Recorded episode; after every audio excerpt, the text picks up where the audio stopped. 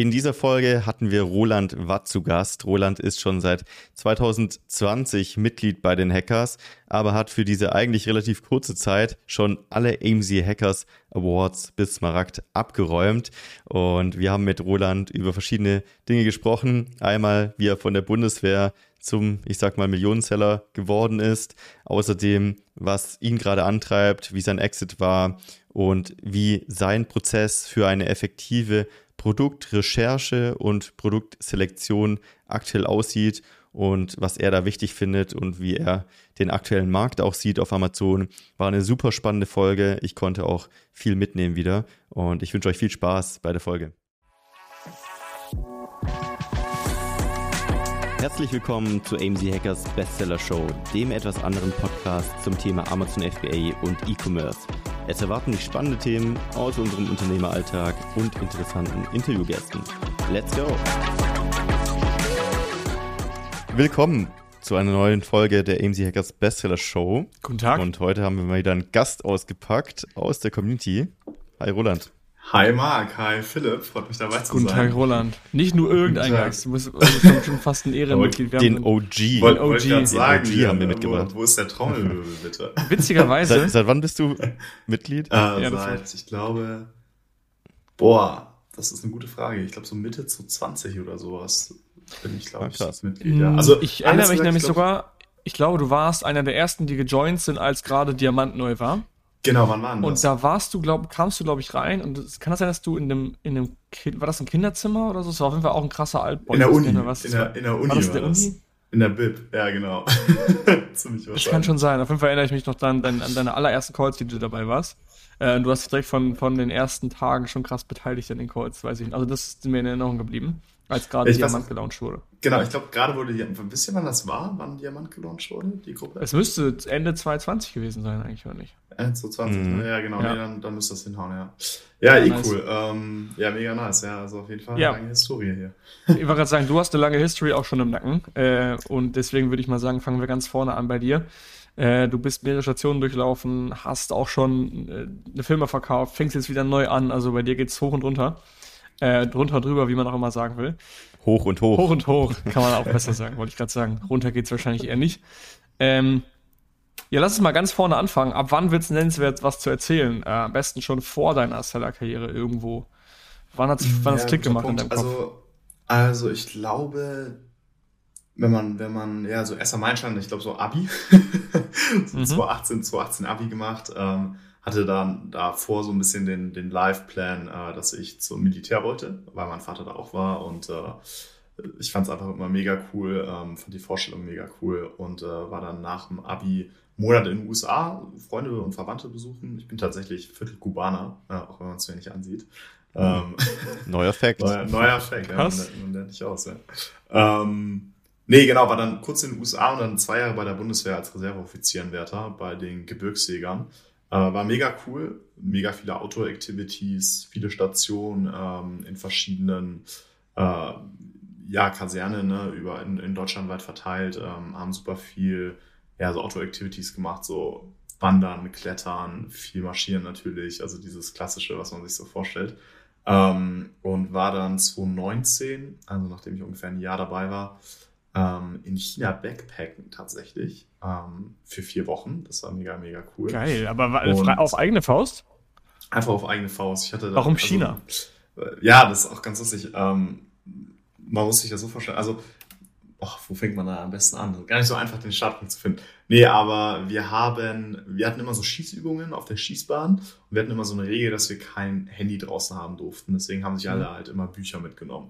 Ähm, ist immer ein sehr idyllisches Bild, wenn man da so zurückdenkt, dass man so im Hintergrund hört man so das MG-Feuer und dann sitzen da so zehn Leute, die so richtig still, richtig still mit ihren äh, Gehörschützen da, da was lesen. Das ist immer ein ganz, ganz herrliches Bild. Jedenfalls, ich habe damals ein Buch über die Chinesen gelesen. Ähm, super Buch, kann ich auch sehr empfehlen. Ähm, und Chinas Bosse. Also es hat mich damals einfach so ein bisschen interessiert. Und äh, bei der Bundeswehr ist es so, dass man super viele Überstunden aufbaut. Und äh, dann hat mein Ausbilder irgendwann gesagt, hey, äh, Fahrt, man hat sich ja immer mit Nachnamen angeredet.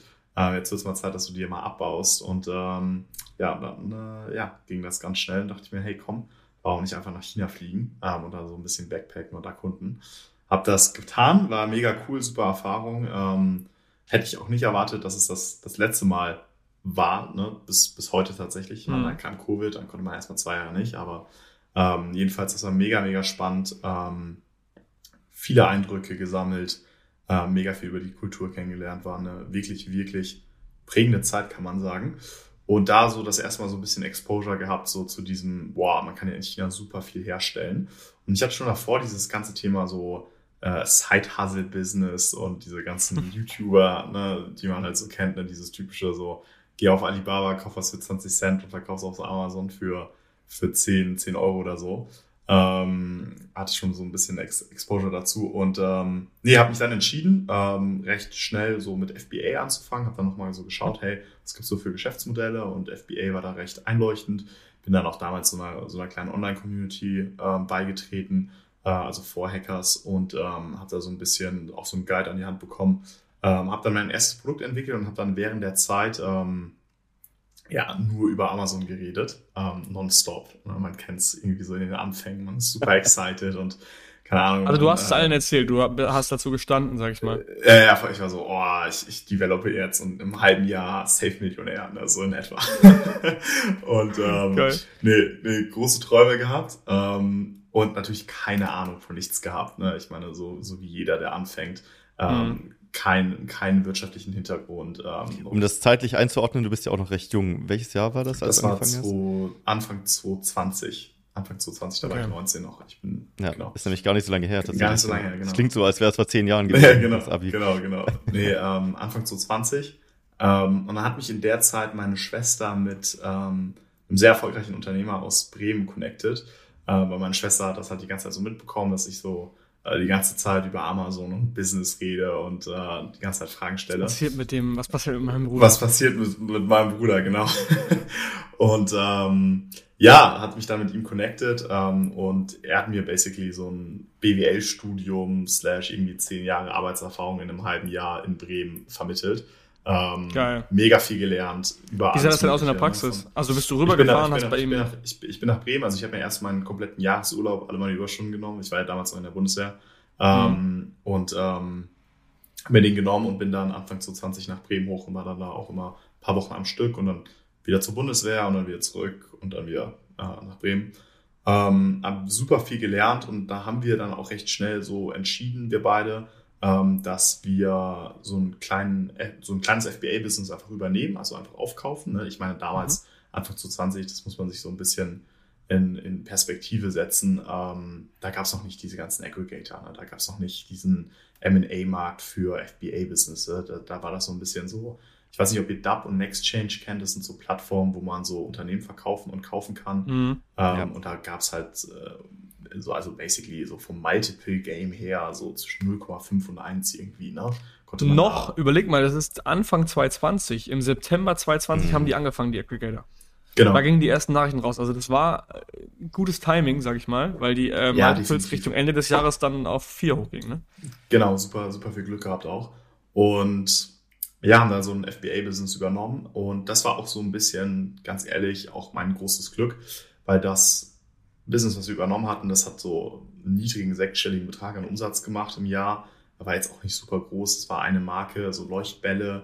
Ähm, aber das Schöne daran war, ist, äh, wir waren schon überall steuerlich registriert, also überall in Europa, in UK, mhm. in Kanada, in den USA. Ne? Das komplette Setup stand irgendwo so halbwegs. Ne? Es war nicht ausgereift, es war nicht optimiert, auf keinen Fall, aber es stand schon mal.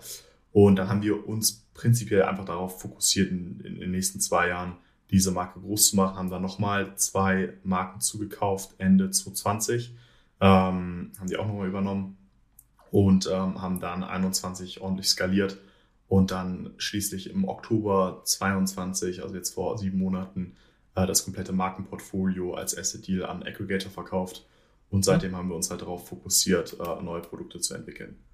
Genau. Okay, lass mal zurückgehen. Also du hast ein Business gekauft. Und dein Geschäftspartner, also inwiefern, was waren eure Rollen? Also war ich war am Anfang so, ich war so am Anfang kleiner Operations Manager, muss man so okay. Ne? Also ich war super wissbegierig, ich habe das als super krasse ähm, Lernopportunity gesehen und mhm. ähm, mhm. sehe es auch heute noch so. Und Nee, genau, so als, als so, wie, so, wie sagt man das am besten, so eigentlich als Aushilfe irgendwo angefangen. Ich habe so ein bisschen, das, mhm. also man muss sich das auch so vorstellen, da gab es einen VA in der Firma, ne? Der hat so ein bisschen mhm. die Ops gemacht und der Gründer hat halt 90 Prozent selber gemacht und ich habe halt Krass. diese 90 Prozent einfach übernommen. Ja. Und ähm, genau, habe dann so ein bisschen als Aushilfe angefangen ähm, und dann aber halt auch recht schnell gemerkt, hey, äh, das ist ein Fulltime-Job, was wir hier machen und vor allem, wenn man mhm. das irgendwie skalieren will. Also dieses Side-Hustle-Märchen äh, vom FBA-Business, äh, Anstand nach Bali, ähm, halte ich für ein Gerücht. ähm, und ja, genau, haben dann vollen Fokus darauf gesetzt. Ähm, Mitte 2020 habe ich dann auch meinen Bundeswehrjob quittiert und äh, mich Vollzeit auf, auf FBA konzentriert, war dann eben auch nochmal ein halbes Jahr in Bremen oben Vollzeit. Und ähm, da haben wir schon echt viel dann bekommen und eigentlich auch so die Weichen für 21 und 22 gelegt. Hast du denn ähm, damals, als ihr das Business gekauft habt, eine Mini-DD Mini gemacht oder war das einfach so Verträge unterzeichnen, los geht's? Wie, wie nee, also ja, das kann man nicht vergleichen mit heute, sagen wir es mal so. Okay. Also wir haben, also sowas wie Compliance gab es ja auch insofern, also da, das war noch nie, das war, kam ja erst dieser ganze Compliance-Check und dieser ganze Zahlencheck und so weiter. Das kommt ja erst eigentlich mit den, mit den Aggregatoren rein. Was wir uns ja. natürlich angeguckt haben, waren die BWAs, ne, die Jahresabschlüsse mhm. und so weiter und so fort. Das war auch super spannend da ähm, das erste Mal Einblicke zu bekommen. Und äh, nee, genau, haben dann die Firmen über oder die Firma übernommen, die Marken übernommen und haben uns dann auch recht schnell darauf konzentriert, halt ähm, das Ganze zu professionalisieren, also neue Varianten zu sourcen, zu launchen, Marktplätze auszurollen, ähm, ein, zwei neue Produkte auch zu launchen. Ähm, und äh, ja, das lief auch sehr gut. Ich meine, dann kam, dann kam Covid und das war so oder so super für alles. Ja, klar. Und ja, genau. Nee, lief eigentlich sehr, sehr gut, muss ich sagen. Was war denn der Hebel, den ihr gesucht habt? Also habt ihr einfach gedacht, okay, die Listings kann man besser machen oder war es die Internationalisierung, was am Ende dann. So eine Mischung, ich würde sagen, so eine Mischung. Also wir haben teilweise das, die komplette Pre-FBA Supply Chain umgestellt. Ne? Also wirklich neuen Hersteller gefunden, ähm, neues Bundle gemacht, neue Varianten gesourced, neue Bilder gemacht, neuen Content, also eigentlich alles. Ähm, ja, eigentlich alles. Ähm, und man muss dazu sagen, der, unser Konkurrent in den USA, unser größter Konkurrent, der war auch nicht sonderlich optimiert. Ne? Also der war eigentlich auf einem ähnlichen Level wie wir. Und ähm, man hat dann recht schnell gemerkt, wenn man das Ganze so ein bisschen professionalisiert, sich mehr auf PPC-Kampagnen äh, konzentriert und ähm, ja, einfach alles besser macht, wenn man mal so will, dass dann mhm. auch der Market Share wächst. Ne? Also ja. das hat man recht schnell gemerkt dann auch einfach. Ähm, und das gepaart mit dem ganz normalen organischen Push durch Covid, ähm, ja, hat jetzt dazu geführt, dass alles ganz gut lief. Das heißt, du hast ja relativ am Anfang deiner Karriere einen Geschäftspartner gesucht. Wie hast du das damals entschieden? Also du bist ja hoch, weil die Intro von deiner Schwester kam. Dann hast du genau. bei ihm quasi Praktikum gemacht und dann habt genau. ihr zusammen das Business gemacht. Wie konntest du damals die Entscheidung treffen, dass der jetzt der Richtige ist? Ja, du, ich habe da gar keine große Entscheidung getroffen. Das war einfach von Anfang an klar, dass das eine super krasse Opportunity ist, von jemandem zu lernen, der einfach 10, 15 Jahre Berufserfahrung hat. Also mhm. äh, mein, mein Partner, der ist Ex-Goldman, ähm, hat dann selber einen Betrieb übernommen. Also der hat es einfach drauf, muss man so auszudrücken. Ja, krass. Und ähm, ich hatte damals noch so ein bisschen den Traum, so, wenn die Militärkarriere nicht läuft, dann will ich auch irgendwie ins Investmentbanking. Deswegen mhm. bin ich das schon damals sehr, sehr geflasht. Und ja, das war einfach von Anfang an klar, einfach als wir uns kennengelernt haben, hey, das ist, das funktioniert super. Ich konzentriere mich auf die Operations, einfach das Strategische. Ähm, er stellt natürlich auch die Finanzierung, weil let's face it, ich war 19 und äh, da hast du halt jetzt auch nicht so viel Kapital, um, um, um Marken zu übernehmen. Ja. ähm, und ja, genau, das hat super gut funktioniert. Ähm, die ersten, würde ich mal sagen, sechs bis zwölf Monate habe ich, wie gesagt, so als Operations Manager gearbeitet. Und als wir dann recht schnell festgestellt haben, hey, das geht Richtung Exit oder das Ziel ist es, das in ein bis zwei Jahren zu verkaufen, haben wir uns dann auch entschieden, hey, ähm, ich kriege eine Beteiligung äh, am Exit Value und ähm, genau, war dann auch sehr gut incentiviert, ähm, das Ganze richtig groß zu machen. Ja. Geil. Genau. Das heißt also, das war letztendlich dein Sprungbrett, äh, Beteiligung, die Firma groß gemacht, extrem viel gelernt, du bist den Hackers beigetreten genau. und hast dann den Exit gemacht. Äh, wie war das für dich dann als du dann in Diamant beigetreten bist, da hast du dir dann einiges an Wissen hergeholt oder woher kam das meiste noch? Ja, gute Frage. Ähm, gute Frage. Ja, so als Wissensquelle. Ja, doch, Diamant kann man schon, schon sagen. Also AMC Hackers war da auf jeden Fall sehr, sehr prägend. vor allem aber auch so die, meine engsten Freunde, die ich auch heute noch habe, mhm. ähm, die auch alle im FBA-Game unterwegs sind, also meine Best Buddies. Ähm, weil, ich meine, klar. Waren die schon davor? Also hast du die im FBA-Space kennengelernt? Im FBA, so über, über, über so okay. Online-Foren ne, und irgendwelchen Meetups, ne, die man halt so kennt. Ne? Also so wirklich. Ja, sehr, sehr, sehr nerdy. Äh, ein, zwei eben auch. Warst über, du auf Meetups davor unterwegs? Äh, ja, ja, so auf, auf einfach so Public Meetups, ne? also so, die man hm. so in Eventbrite reingestellt hat oder so. Ne? So mhm, FBA-Stammtisch ja. in, in Wien beispielsweise, da habe ich, da habe ich äh, meinen besten Kumpel auch kennengelernt. Ähm, und ja, war echt eine aufregende Zeit auf jeden Fall. Aber wenn man nochmal so ein bisschen zurückgeht, ich glaube, das ist auch so eines der wichtigsten Learnings und das würde ich, glaube ich, auch jedem empfehlen, der ähm, irgendwie Bock auf Unternehmertum hat oder irgendwie Lust hat, äh, was, was eigenes groß zu ziehen. Ich würde mir einen Job suchen, wo ich Vollzeit das mache, was ich dann selber in der Selbstständigkeit auch machen möchte. Weil das ist dann einfach, dann dreht sich dein ganzer Alltag um ein Thema, als ja, wenn ich jetzt beispielsweise, du weißt, was ich meine, oder? Also wenn man ja. jetzt beispielsweise Vollzeit in einem, keine Ahnung, Angestelltenverhältnis als Banker arbeitet und dann sich nebenbei ein FBA-Standbein aufbauen will, dann hast du ja null Synergieeffekt zwischen ja. Bankwesen und, und Handel. Wenn du allerdings dann bei einem Aggregator anfängst oder bei einem anderen Amazon-Seller oder, ja. oder, oder, dann hast du ja 24-7 Exposure zu dem Thema. Und genau, oder andersrum, du willst Banker werden, äh, du, du, bist bei der Bank und willst jetzt Investmentberater werden, privat selbstständig, dann wäre das wieder eine Synergie. Dann kannst du ja, genau, dann klar, dann genau, genau, ja. vollkommen richtig, ja. Geil. Ähm, genau, ich glaube, das ist ein sehr, sehr großes Learning, weil ich, ich glaube, also ich hatte gestern erst noch einen Call so mit zwei Jungs, die jetzt auch überlegen, mit FBA anzufangen und wissen halt nicht genau wie und, und so weiter und so fort. Und klar, ich meine, heutzutage ne, durch Online-Communities wie, wie Hackers oder durch YouTube, ne, man hat unheimlich viel Wissen. Aber das Problem ist, glaube ich, so ein bisschen diese operative Umsetzung dann wirklich. Wie sieht es dann wirklich im Alltag aus? Ne? Ja. Und ich glaube, da ist einfach die beste Lernquelle andere Menschen oder Mentoren. Ähm, und wo findet man die? Ähm, ja, im Job irgendwo. Ne? Ja. Ja, cool. Genau. Ja. Ist ja auch der Klassiker, dass äh, der erste Mitarbeiter oft jemand ist, der eben wissbegierig ist und so den Deal zwischen jetzt nicht die äh, High-Class-Jobbezahlung, aber dafür kann er viel lernen. Ja. Die dann oft später selbst zum Seller werden und dann irgendwann wieder weiterziehen.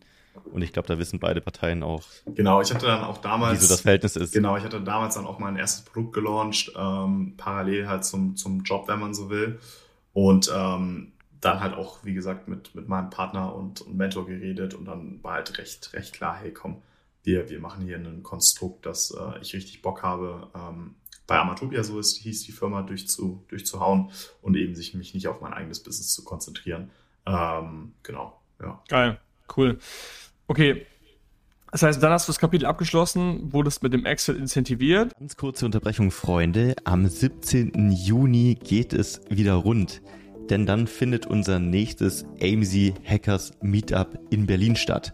Und das ist für alle Gruppen offen, also für Starterprogramm Gold, Platin, Diamant, Rubin und Smaragd, also alle Umsatzgrößen und alle, die schon mal auf einem AMZ Hackers Meetup waren, wissen, es wird wieder legendär. Wir haben für einen geilen Tag und Abend gesorgt mit perfekten Netzwerken mit allen Zellern, gutem Essen, guten Getränken und mit Sicherheit auch wieder mit einer legendären Afterparty.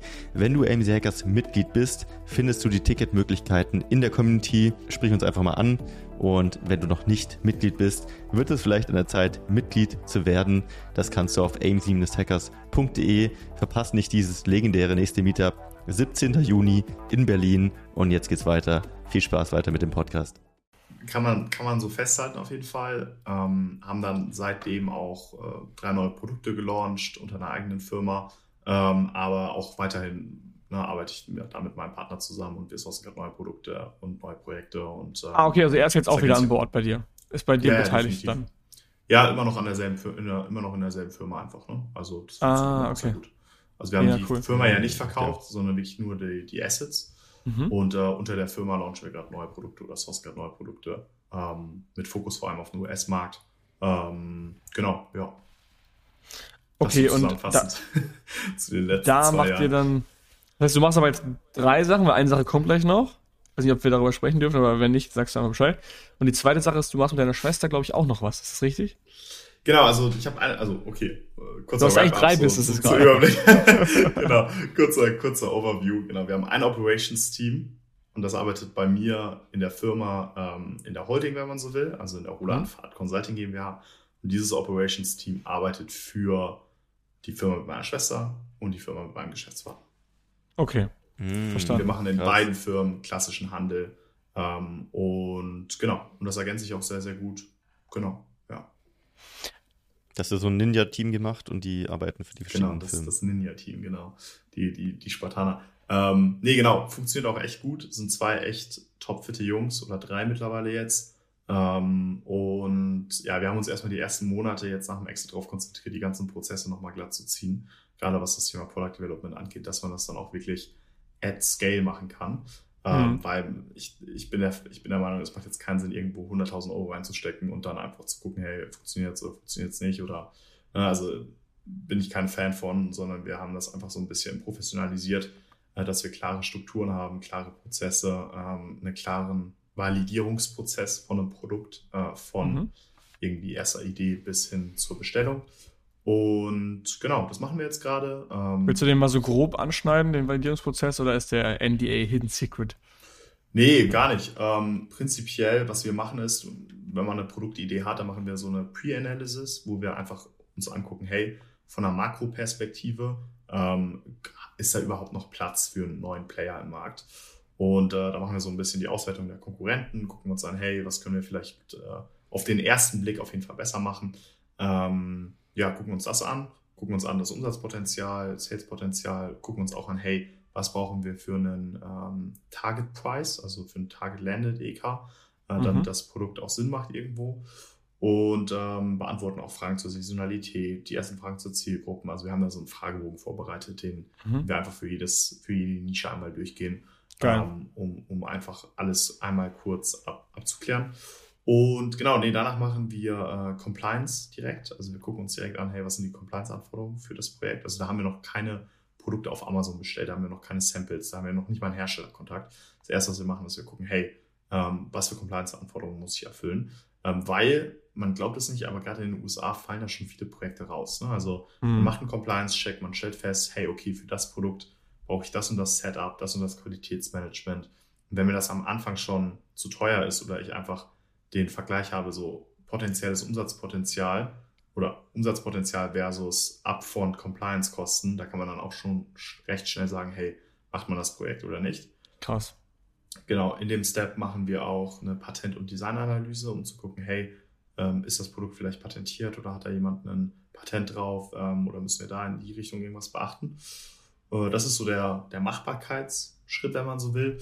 Und dann haben wir den nächsten Schritt, das ist so ein Quick Sourcing, wo man einfach nur guckt, ähm, gibt es überhaupt Hersteller für das Produkt? Und wo sind diese Hersteller? Und sind die ersten Quotes, die man bekommt, irgendwo in dem Rahmen, dass es Sinn macht, das Projekt weiter zu führen und weiter ja. zu pushen?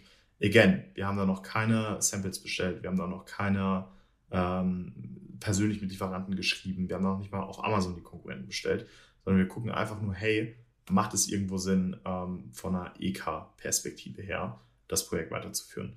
Und wenn das alles gegeben ist, dann, dann nehmen wir diese ganze, diese ganze Information zu Compliance, zu Patent, zu, zu Design, zu den ungefähren EKs, zu den ungefähren MOQs, nehmen das und packen das in unser Margenkalk-Sheet, wo wir einmal analysieren, hey, macht das aus einer finanziellen Perspektive auch wirklich Sinn? Also da machen wir einfach mal kurz ähm, wirklich so, so, so Facts, wenn man mal so will, weil dieses grobe Verhältnis zwischen ähm, Einkaufspreis und Verkaufspreis, ähm, das ist halt viel zu ungenau, ne, wenn man das einfach hernimmt.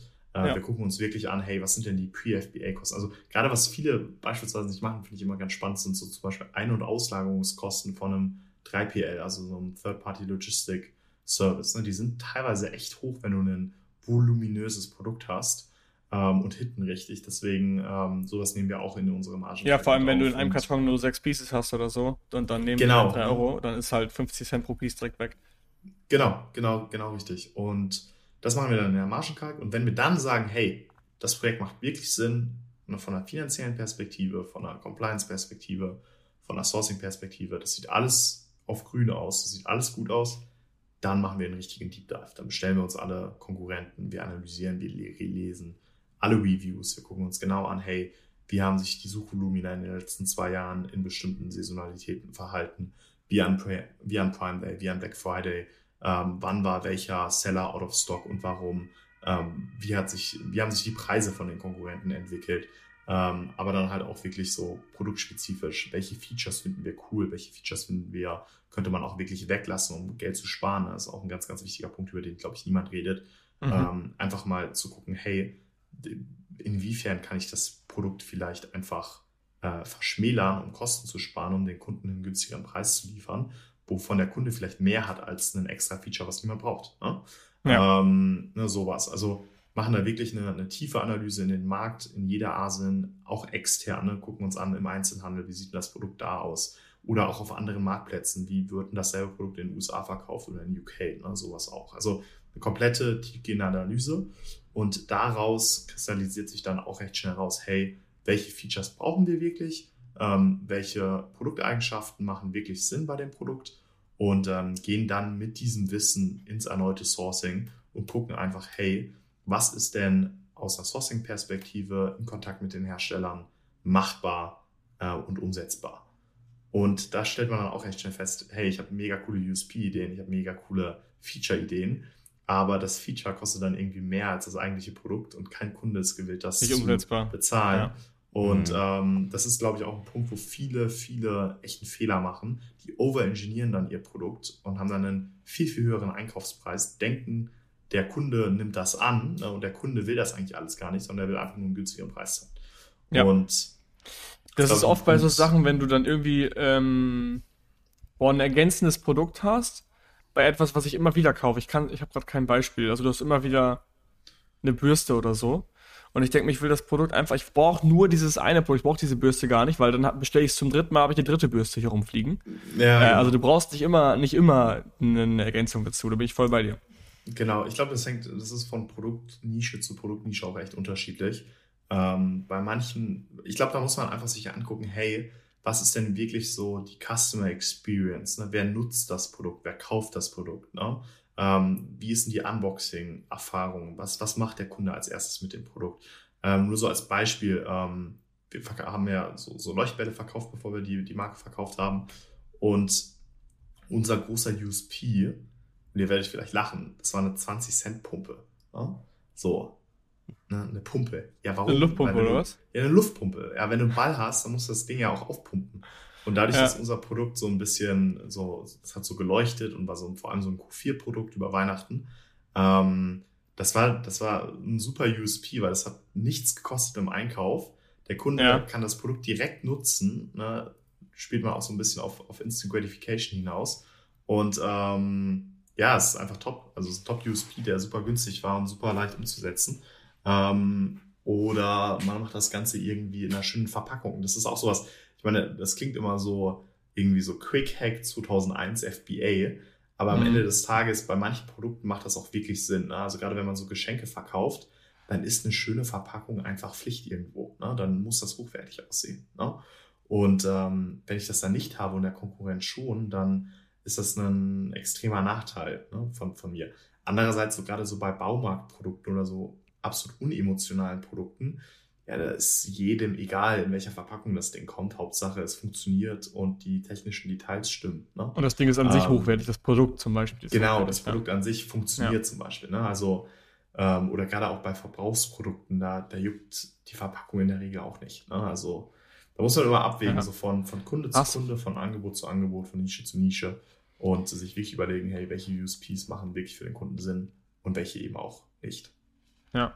Genau. Ja, aber das so zum Prozess. Wir machen dann das, das Sourcing. Ähm, dann kommt so ein bisschen die Integration in die Operations. Also wir bestellen das Produkt dann, schauen, dass wir Verträge mit den Lieferanten aufsetzen, ähm, schauen, dass alles von der Supply Chain Perspektive auch herläuft, ähm, machen Briefings für den Content, ähm, ja, machen das Ganze ready to go für, für den Markt eigentlich, wenn man so will ähm, bauen schon Bewertungen vor, vorab auf, dass man das noch schneller launchen kann. Ähm, ja, genau, solche Sachen. Wie viele Produkte werft ihr oben rein? Wie viele landen un ganz unten wieder? Also sortierst ja echt oh, dann hart aus. Ne? Das, ist, das, ist, das ist so eine gute Frage. Und ich muss leider sagen, echt 80 Prozent fliegen raus. ja, safe. Das ist ja, gut, ist ja gut. Das spricht ja für es deinen ist, Prozess. 100 Prozent und vor allem. Ich würde gar nicht sagen, dass das äh, wenig ist tatsächlich. So gründlich vermutlich. Genau, also ich muss wirklich sagen, das hat mich auch selber echt überrascht, weil ich meine, es ist jetzt ein halbes Jahr her, dass wir die Marken verkauft haben. Und wir haben uns so drei, vier Monate wirklich intensiv mit dem Prozess beschäftigt, um den richtig zu setupen. Ähm, haben auch echt geschaut, dass das, dass das alles gut funktioniert. Und jetzt seit zwei, drei Monaten sind wir halt jetzt wirklich so richtig dran, wieder ne, äh, Produkte zu entwickeln. Wir merken einfach so, boah, ne, so irgendwie jedes zweite Produkt fliegt einfach raus. Ne? Oder noch ja. mehr. Ne? Und ähm, dann bist du mit einem Projekt schon richtig weit und dann plötzlich in der Zeit hat sich der Markt verändert. Ne? Und da muss man einfach, glaube ich, richtig unemotional sein und sagen, okay, yo, äh, ich habe jetzt zwar zwei Monate Arbeit reingesteckt und was richtig Cooles entwickelt, aber ähm, ja, ne? Gott hat entschieden, einen neuen Competitor in den Markt zu setzen. Von daher ähm, dann lieber das Produkt nicht machen und ähm, das Kapital halt woanders platzieren. Du weißt es wahrscheinlich schon, aber es gibt nur eine richtig wichtige Sache, die du brauchst, um ein erfolgreiches Amazon FBA-Business aufzubauen. Und das ist das Produkt. Logischerweise. Und wir sehen sehr, sehr viele Fehler in der Produktrecherche bei uns. Und oft wird einfach ein falsches Produkt ausgewählt, was nicht zum Kapital passt, was nicht profitabel ist, was so nicht funktionieren wird. Und dementsprechend haben wir zusammen mit dem Feedback der Community das Starterprogramm entwickelt. Das Starterprogramm ist unser Konzept, wo wir dich wirklich, wenn du möchtest, von der Gewerbeanmeldung bis hin zum Launch deines ersten Produktes begleiten. Das heißt, wir treffen gemeinsam wichtige Entscheidungen, schauen wirklich eins zu eins dir über die Schulter bei der Produktrecherche, schauen, dass dein Produkt Sinn macht, dass es profitabel ist, dass du an alles gedacht hast, du kannst alle deine Fragen klären und wir begleiten dich einfach durch wirklich langjährige, erfahrene Coaches bis hin zu deinem ersten Amazon FBA Produkt. Und wenn dich das interessiert, und du einen Platz im Starterprogramm haben möchtest, dann schau doch gerne mal auf aim-hackers.de vorbei. Da haben wir die Bewerbung aktuell offen für das Starterprogramm. Und wenn du gerade erst am Anfang stehst und noch dein Produkt suchst oder dir unsicher bist und ein bisschen Sicherheit brauchst von erfahrenen Coaches, dann helfen wir dir sehr, sehr gerne und dementsprechend einfach mal bewerben. Und ich hoffe, wir sehen uns dann im Starterprogramm. Und jetzt viel Spaß weiter beim Podcast. Das ist, glaube ich, ein Anfängerfehler, der sehr vielen passiert, den, wir, den ich damals auch gemacht habe, sich in ein Produkt zu verlieben und das Produkt einfach durchzuziehen. Voll. Weil du willst ja, dass es einfach funktioniert. Oder denkst du, ach komm, Bauchgefühl ist zwar nicht so optimal, aber ich ziehe es einfach durch. Voll. Und ja, und geht eigentlich vor, vor drei Jahren hat das vielleicht sogar auch noch irgendwo funktioniert, weil irgendwie der Markt halt so absolut nicht professionell war und man irgendwie jedes Produkt in, in den Markt setzen konnte und das hat funktioniert so in etwa. Aber heute ist das halt nicht mehr so. Heute hast du halt irgendwie zehn ja. Player, die gegen dich sind und die irgendwo ähm, auch sich Gedanken machen, was man für USPs rausbringen kann und auch sich überlegen, hey, wie kann ich möglichst emotionales Marketing auf das Produkt schalten. Ähm, also ja, ist definitiv nicht mehr so einfach wie vor ein paar Jahren. Geil. Ich finde es krass. Also wir, wir sagen immer wieder bei Hackers auch, dass du am Anfang alle deine Energie in ein Produkt steckst, bis du ein Produkt auf den Markt bringst. Und je fortgeschrittener man wird, so wie in deinem Fall, desto mehr Prozesse brauchst du, desto, weil du musst ja das, was du einmal richtig geschafft hast, das erste Produkt profitabel zu verkaufen, musst du replizieren können. Ähm, und genau das schaffst du mit so glasklaren Prozessen, die du halt eben jetzt entwickelt hast, um Produkte zu entwickeln, weil du kannst dich nicht multiplizieren, aber du musst es schaffen, dass dein Know-how runtergeschrieben wird, um dich zu multiplizieren, damit du mehr Produkte auf den Markt bringen kannst, ohne dass du 24-7 arbeitest. Ja, und vor allem, dass auch Mitarbeiter die Prozesse verstehen. Ne? Ich meine, ansonsten ja. funktioniert das halt auch einfach nicht. Ne? Also, Wie habt ihr die aufgesetzt? Habt ihr bestimmte Tools oder so? Die ihr wir benutzen dafür, dafür, also so für, die, für das administrative Management nutzen wir vor allem ClickUp und ähm, ClickUp und Google Drive einfach. Mhm. Und dann für die Validierung der einzelnen Phasen super viele unterschiedliche Tools. Für den US-Markt nochmal ein paar mehr Produkte, äh, ein paar mehr Tools, ähm, die einfach in den USA nur verfügbar sind, leider nicht in Deutschland. Aber ja, genau, so, ja. Bist ja schon sehr US-zentriert. Liegt es daran, also jetzt auch für die neuen Marken, dass du sagst, ich glaube, da liegt einfach das größere Potenzial oder ist es daher getrieben, dass für deine erste Marke da so sich da jetzt in die Richtung entwickelt hatte und du einfach jetzt weiter Ich glaube, da sind einfach mehr, ist einfach, der Markt ist einfach größer und, und breiter und man kann einfach noch viel schneller, viel bessere Produkte auf den Markt bringen als in Deutschland ich habe immer das, ich finde das immer ein super, ein super Vergleich, wenn man so, wenn man so den deutschen Markt nimmt und mit USA vergleicht. In, in Deutschland hast du so irgendwie, es gibt ja nicht nur, also es gibt ja super viele Online-Communities für Amazon-Händler, es gibt ja super viele Kursprogramme, wo, ähm, wo Leute über FBA lernen im deutschsprachigen Raum. Ne? Und irgendwie heißt es immer, hey, du brauchst gutes Marketing, du brauchst einen guten Preis, du brauchst ein E-Book-USP und dann Abfahrt so. Ne? Ist, natürlich, ist natürlich so 10% von der Wahrheit, ne? aber ja. ist natürlich einfach. Und dementsprechend gehen halt auch super viele in den deutschen Markt rein ne? und denken sich, ach, das ist so super easy. Ich, ich gehe jetzt einfach mal in den Markt rein und, und mache coole Bilder und ähm, habe ein schönes Packaging und irgendwie habe halt ein E-Book und äh, damit, damit wird das schon laufen. Ähm, und stellen dann halt brutalerweise fest, dass es halt nicht so einfach ist, dass es halt echt hammerhart ist und eben nicht easy ist. Aber was passiert, wenn sich 20 Leute das gleichzeitig denken? Ja, die gehen dann 20 Leute gehen dann in eine Nische rein mhm. mit ihren E-Book-USPs und irgendwie null Differenzierung. Ähm, und äh, ja, ne, keiner verdient irgendwie Geld, alle streiten sich um 20.000 Euro Umsatz. Und äh, am Ende gehen alle irgendwie weinen nach Hause und denken, FBA funktioniert nicht. Und denselben Markt gibt es dann in den USA, ne, wo, wo es einen Player drin gibt, einen Chinesen, der seit zwölf Jahren verkauft, ne, der irgendwie unchallenged ist, wenn man so will. Mhm. Und ähm, wo man mit dem. Weil er den Amis zu klein ist, dieser Markt? Ja, oder, oder auch, weiß auch. Also 20k-Markt ist ja wahrscheinlich für die Amis, die schauen den wahrscheinlich gar nicht erst an. Ja, oder? genau. Also das ist so, das ist einfach, aber auch der 20k-Markt in Deutschland ist dann in den USA halt 200k oder 2 Millionen, ne? Und du hast dieselbe Anzahl, du hast dieselbe Anzahl an Sellern irgendwo auch vielleicht drin. Ne? Nehmen wir mal an, selbes Konkurrenzverhältnis. Aber der Umsatz ist halt einfach viel, viel höher. Und du kannst halt einfach viel, viel schneller und viel, viel einfacher mehr Umsatz einfach machen. Ähm, man muss aber auch dazu sagen, und das sage ich auch immer gerne jedem, der, der in die USA geht, ähm, man muss schon eine gute Due Diligence bei dem Prozess machen. Weil wenn du halt in den USA ein Produkt hast, was nicht läuft, ähm, ja, das spürst du halt dann auch recht schnell. Ne? Also Advertising-Kosten sind halt schnell höher, ähm, die Pre-FBA-Logistikkosten sind höher, ne? also gerade so Lager, Lagerkosten sind einfach, also um mal einen Vergleich zu nennen, in LA kostet eine Palette pro Monat 50 Euro mhm. und äh, in, in Bremen irgendwie, keine Ahnung, kriegst du schon, also 12 Euro vielleicht, ne? oder 10. Ne? Ja. Also als Vergleich. Ne? Also wenn du da ein Produkt hast, was sich nicht dreht, dann ähm, fressen das halt die Lagerkosten auf irgendwo. Ne? Ja. Mhm. Ja. Geil. Nee, aber ähm, ich glaube, da kann man auch echt lange drüber philosophieren, warum USA besser ist oder schlechter ist oder was die Vor- und Nachteile sind. Am Ende des Tages muss man, glaube ich, einfach für sich entscheiden, hey, womit bin ich denn eigentlich comfortable, wo kenne ich mich aus ähm, und welches Skillset habe ich, was ich am besten in dem einen oder den anderen Marktplatz leveragen kann. Ne? Ja.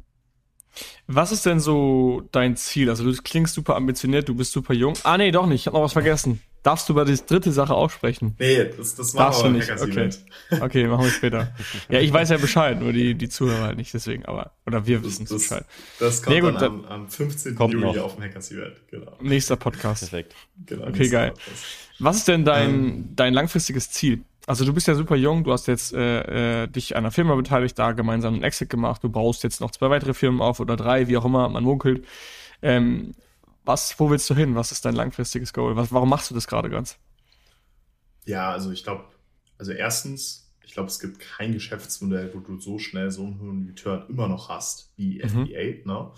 Ähm, und wir bauen auch, um ganz klar zu sein, ähm, wir bauen auch die Marken auf, um sie wieder zu verkaufen irgendwann. Ne? Also ja. ganz, ganz klar. Also wir positionieren die von Anfang an auch in die Richtung. Äh, ich bin jetzt niemand, der irgendwie sagt, ich bin super emotional attached zu einer Marke und das ist jetzt irgendwie mein Lebenswerk und äh, das muss jetzt irgendwie 20 Jahre überdauern. Äh, ganz im Gegenteil. Ähm, wir probieren eigentlich die Marken, die wir jetzt gerade aufbauen, so schnell es geht, auch wieder zu exiten. Ähm, und das Geld dann halt wieder in neue Brands zu investieren und das so lange zu machen, wie es halt noch funktioniert. Aber wie gesagt, dieses Funktionieren ist, glaube ich, ein wichtiger Punkt dabei, weil es halt einfach kompetitiver wird. Ne? Es wird halt einfach härter. Es ist halt nicht mehr 2016, wo du oder 2015 oder 18 oder alles vor Covid eigentlich, ne? Mhm. wo du irgendwie mal zwei Sekunden Research gemacht hast und plötzlich bist du Bestseller, ähm, sondern es, es wird halt einfach härter und deswegen halt auch der klare Fokus auf den US-Markt, weil der einfach nochmal mehr marktief vorhanden ist und man mit dem Kapital, was man hat, äh, einfach einen höheren Umsatz auch, auch fahren kann. Ne? Ja, verstanden. Genau. Das heißt, du würdest jetzt sagen, Amazon FBA lohnt sich noch, aber es wird immer kompetitiver, immer schwerer und so. Also eigentlich das der klassische Standardsatz seit ja, sechs glaub, Jahren. Ich glaube, wenn man, ich glaube, ja, genau, der Standardsatz seit sechs Jahren, genau, das eigentlich trifft es ganz gut. Ich würde schon sagen, dass sich FBA noch lohnt, aber ja, wie gesagt, die Markteintrittsbarrieren sind einfach so, so viel höher als vor vier, fünf Jahren. Ähm, man braucht halt nicht mehr 5000 Euro Kapital, sondern irgendwie mal Minimum irgendwie 10, 20 so in die Richtung. Also würde ich jetzt mhm. mal so über den Daumen peilen. Ähm, je nachdem natürlich auch, wenn man das Produkt jetzt aus Europa source oder so, dann natürlich vielleicht weniger, aber äh, im Endeffekt, ja, es wird kompetitiver, die Umsätze werden kleiner, die Margen werden kleiner ähm, und ich glaube, wenn man erfolgreich damit noch sein will, dann braucht man echt gute Systeme und Prozesse, wo man einfach at scale ein ja. Projekt nach dem nächsten angeht und ähm, auch schnell Nein zu Projekten sagt, die nichts bringen. Und du brauchst einfach einen längeren Atem. Also damals war es ja, ja. wirklich so, dass man schnell profitabel wird und schnell den Return ja. kriegt. Ich glaube, heute kann es schon sein, dass du die ersten Wochen sogar mal Verlust hast und dann erst später Break-Even bist und lange da rumdümpelst auf einem kleinen Betrag. Ähm, ja. Wobei du halt damals diese Verlustphase gar nicht erst hattest, ne? Also da brauchtest du weniger Startkapital und bist direkt Launch an einem Tag und ab dafür. Genau. genau. Ähm, und diese Phasen, die, die sind einfach gerade ein bisschen länger. Also es ist ein bisschen zäher, aber es funktioniert nach wie vor. Genau. Also ich würde schon sagen, es funktioniert nach wie vor. Aber ich meine, ich merke es jetzt äh, von erster Stelle aus. Ne? Ich meine, wir sind jetzt wieder seit drei Monaten dran. Wir haben jetzt auch Produkte auf den Markt gebracht und genau, es, geht, es läuft ja. auch alles Step by Step. Ne? Es geht auch noch, aber also ich, ich kann euch gerne mal die Pipeline zeigen an Projekten, die wir rausgeschmissen haben ne? und, und auch die Gründe dazu. Und das ist halt, wie gesagt, 70 bis 90 Prozent. Und ähm, das ist auch einfach nicht so, nicht mehr so einfach, einfach wie vor drei, vier Jahren. Ja, ne? safe. Wie lange braucht ihr, um ein Produkt in der Regel rauszubringen? Das, ist, das, ist, Zyklus? das ist super individuell, wo man, von wo man source. Also wir haben jetzt ein Projekt äh, Ende des Jahres gestartet, das war im Januar am Start, weil das Made in Europe war. Ne? Das war super, super Geil. schnell einfach. Ähm, also das haben wir irgendwie Mitte Dezember angegangen und am, ich glaube, 25. Januar oder so gelauncht. Also das ging super schnell. Aber bei diesem klassischen, ich source das aus China, ne, und das ist vielleicht nicht Airfare-tauglich, das ist auch nochmal ein Thema, ne? Also wenn das Produkt nicht Airfare-tauglich ist, mhm. das macht so viel aus. Ja. werden muss, das macht so viel aus, auch gerade vom, vom, aus der Perspektive, aus der finanziellen Perspektive auch einfach. Ne? Du hast ja eine viel, viel längere äh, Warenkapitalbindung, als wenn das mit Airfreight läuft oder du mhm. das Made in Europe hast, wo du vielleicht sogar noch bessere Payment Terms hast. Ähm, aber ich würde mal so sagen, um einen Prozess oder um, um eine Nische zu validieren, ob wir sie machen oder nicht, würde ich mal so sagen, drei Wochen. Das ist, glaube ich, eine, eine ganz gute, weil wir brauchen eine Woche, bis, bis die Compliance-Anforderungen da sind, dann zwei Wochen, wo wir einfach nur gucken, hey, ne, wie verhält sich der Markt, was sind die Konkurrenten, was sind die Low-Hanging Fruits. Und wenn wir dann sagen. Das ist aber auch ein Team. Jetzt alleine ist das nochmal eine andere Geschichte. Ja, ja, voll. Ja, aber gut, man muss auch dazu sagen, wir machen ja jetzt nicht ein Produkt gerade, ne? Also, sondern wir machen, haben halt gerade irgendwie 10, 15 Projekte gleichzeitig. Ähm, und deswegen okay, das Team. Ja. Aber ich, ich würde auch sagen, wenn man es alleine macht, dann, ähm, dann würde ich auch sagen, so drei Wochen bis zur Validierung. wenn man dann sagt, hey, die Nische funktioniert und man sagt, das sieht alles gut aus, und dann der Deep Dive, da brauchst du bestimmt noch mal zwei Wochen oder drei Wochen, wo du wirklich nur die Konkurrenten bestellst, testest, guckst, ne, was, was willst du besser machen, was kannst du anders machen. Und dann hast du das Thema Sourcing. Und das Thema Sourcing hängt halt ganz davon ab, wo du sourst, wie die Infrastruktur in dem Land ist, wo du sourst, wie schnell die Hersteller Samples schicken können und so weiter und so fort. Also all in all würde ich schon sagen, so drei Monate bis zur Erstbestellung, also bis du bestellst, da bist du schon ja. echt gut dabei. Ne? Und dann hast du natürlich noch Produktion, 35 Tage, wenn du Sea Freight hast, nochmal 40 Tage irgendwie. Also bist schnell bei einem irgendwie von Idee bis Launch bei einem halben Jahr bist du recht schnell. Ne? Ja. Und deswegen ist es auch cool, wenn du die, den Mut hast, sag ich mal, mehrere Produkte gleichzeitig auf den Markt zu bringen, weil sonst musst du anfangen, ein halbes Jahr und dann genau. kannst du erst genau. das nächste anfangen. Dann machst du vielleicht zwei genau. Jahre, aber dann hast du ein Jahr nach äh, ursprünglicher Idee hast du erst drei Produkte. Und das genau, dauert das dann ist, zu lang. Das ist, das ist der große, große Punkt, den wir auch gesehen haben. Wenn wir jetzt ein Projekt nach dem nächsten machen, dann verlierst hm. du so viel Zeit, als wenn hm. du mhm. einfach zeitgleich 10, 15 Projekte machst, die zeitgleich ausarbeitest und mit vollem Fokus halt einfach sagst, hey, äh, nach jedem Schritt, macht das Projekt noch Sinn? Ja, nein. Wenn nein, raus und dann kommt das nächste. Mhm. Und es rückt direkt ja. nach. Also es ist so eine Pipeline einfach, die so konstant gefüllt ist. Ja, also wie so eine Maschinerie, Maschine. wie so ein Uhrwerk, was einfach genau. durchgängig produziert. Krass. Genau, richtig, ja. Geil. Ähm, das ist das Ziel von dem Ganzen. Aber das erstmal aufzusetzen, das wird echt, echt Pain, ne? weil ich glaube, viele Seller haben diesen Blick für Nischen, so, so würde ich das mal ausdrücken. Ne? So, hm. Viele Seller sagen, hey, ich kann das niemals outsourcen, weil diesen Blick und die Erfahrung, die ich habe, ähm, die kannst du keinem Mitarbeiter beibringen. Und ich sage da vehement, nein, das stimmt nicht. Du kannst es, wenn du gute Prozesse hast und wenn du einen Fragebogen ja. zum Beispiel aufsetzt, wo du jede Frage einmal stellst. Und ich meine, klar, als Seller, du gehst in eine Nische rein, suchst nach dem Main Keyword, guckst dir die Subkategorie an, du guckst dir die Player an, die im Markt sind. Du weißt auf einen Blick, hey, okay, ne, darauf kommt es an. Das muss ich machen, damit das funktioniert. Oder ja. eben, das muss ich anders machen. Äh, so viel Bewertungen brauche ich, um in dem Markt eine Relevanz zu haben ähm, und so weiter und so fort. Das geht halt super schnell, weil man die Erfahrung hat. Ähm, aber wenn man halt sagt, hey, man will das at Scale machen und man will da Mitarbeiter mit reinnehmen, dann brauchst du halt super gute Prozesse. Ja. Ja. Ja. Nice. Genau. Ja. Ich würde sagen, da haben wir doch äh, einen geilen Rundumblick bekommen vom Prozessmaster. Du bist ab jetzt, glaube ich, der neue Prozessmaster. Das ist schon sehr geil. Bin gespannt, welche Produkte du nächstes Jahr oder dieses Jahr noch auf den Markt bringst und wo wir dich in einem Jahr sehen. Weil das, Ja, äh, ich bin, ich bin auch, ich bin, ich bin Da passiert grad viel. Aber vorher, vorher sehen wir uns natürlich erstmal hier auf dem, auf dem Meetup in Berlin. ja. Wie viele Ja. Arbeitsstunden hat eine Roland Work Week? Boah, alle. Alle. alle, alle. Geil. Nein, also Geil. ich bin auch gerade super motiviert, also von daher ist ja nicht, ist ja nicht unbedingt Arbeit. Ne? Ist ja irgendwie Ja, auch es macht Spaß. und Macht Bock Ja, es ist ein und, Projekt. Äh, Ich vergleiche das Ja. immer, wenn mich Leute fragen, wie viel ich arbeite, die halt nichts damit zu tun haben. Vergleiche ich immer, hey, stell dir vor, du baust ein Haus. Was machst du dann? Das ist ja, da steckst du so viel Energie und Leidenschaft rein und jede freie Minute abends verbringst du da auch damit zu überlegen, wie kann ich mein Haus machen. Also wie viele Stunden du damit verbringst, ist Ja. auch ein Projekt, auf das du privat Bock hast. Deswegen steckst du so viel Zeit rein. Und Voll. so ist es bei dir wahrscheinlich gerade auch. Du baust halt dein, dein etwas anderes Haus, äh, Genau. mit dem du halt Geld verdienst am Ende des Tages, ne? Genau, genau. Mhm. Ist ein schönes Haus. Ich bin auch, ich bin auch gespannt, wenn es irgendwann mal fertig ist. Einzugsfertig. Einzugsfertig ist Ich glaube, nie, es äh, nie verkauft. fertig, glaube ich. Wenn das Haus Genau, fertig ist, machst du direkt raus. Schlüssel hier, äh, wer will haben, genau. verkaufst du. Cool. Geil, Roland. Nice. Vielen Dank Jo, und Gut, ich würde sagen, wir sehen uns in Berlin. Hau rein. Ciao. perfekt. Ciao, ciao. Bis dann. Ciao. Das war die AMZ Hackers Bestseller Show. Jeden Montag, überall, wo es Podcasts gibt. Abonnier doch einfach kurz den Kanal, damit du kein Update mehr verpasst. Wenn du auch zur AMZ Hackers Community gehören möchtest, dann besuch uns doch mal auf unserer Webseite unter amz-hackers.de und trag dich ganz unverbindlich auf unsere Warteliste ein. Ciao und bis nächste Woche.